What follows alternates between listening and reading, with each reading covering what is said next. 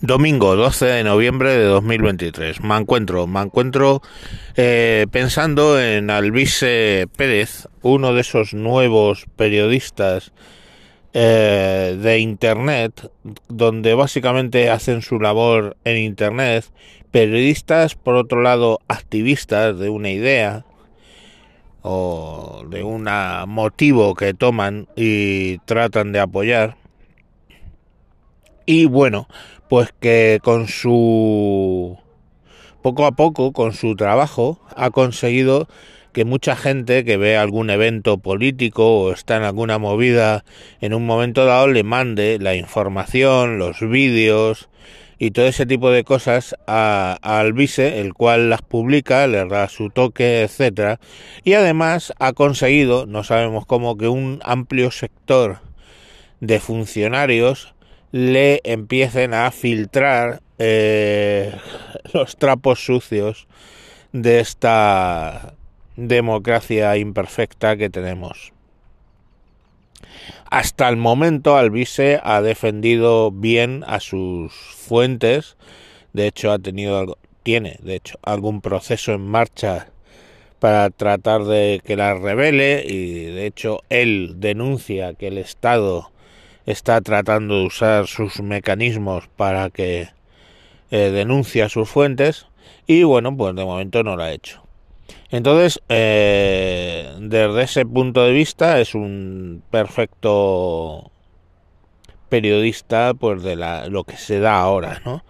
Del tema de, de Internet, ¿no? Un activista, un periodista un poco activista y que está en Internet. Es perfecto y lo hace perfecto tiene un par de problemas. Primero, si tú estás admitiendo eh, información que luego por la, por la entidad de esa información no estás contrastando, eres muy susceptible a que te metan un caballo de Troya, un pufo filtrado por un funcionario y que eh, resulte que sea mentira y eso derive, al ser mentira, pues en una querella posterior. Creo que debería confrontar las fuentes más y esperar a recibir las noticias de varias fuentes. Pero claro, si hace eso, pierde la inmediatez de que lleva Internet asociada, ¿no? En donde hay que soltar las cosas en el momento que pasan. Entonces, bueno, pues ese es un problema, claramente, que vamos, su talón de Aquiles, digamos. Y el otro problema es que a veces, pues, eh, decora un poco la realidad para que coincida con su expectativa, ¿no? O sea, por ejemplo, la última vez que he visto hacerlo, es cuando habla de una reunión en la Diputación Provincial por parte de Sánchez en Málaga anoche, cuando de todos es sabido que en Málaga iba a haber una convención de los partidos socialistas, que por cierto Sánchez quería llegar ahí ya investido y como líder del socialismo una vez caído Costa del socialismo europeo y se la ha pegado pero bien pegada, ¿no? Porque no, no llega investido, eh, de ahí las prisas que tenía y bueno, pues eh, va allí presuntamente va a conseguir su, su gobierno Frankenstein 2.0 pero pero no en, no ese momento. Entonces, no sé yo qué parece de sorprendente, de misterioso, que se reúna con el delegado del gobierno en la provincia y eso sí, bueno, pues se filtró esa reunión o se supo de esa reunión y tuvo problemas eh, de seguridad a la salida y tuvieron que salir un poco por patas y luego en el hotel posteriormente pues eso sí se filtró en qué hotel iba a estar y se fueron a molestar allí.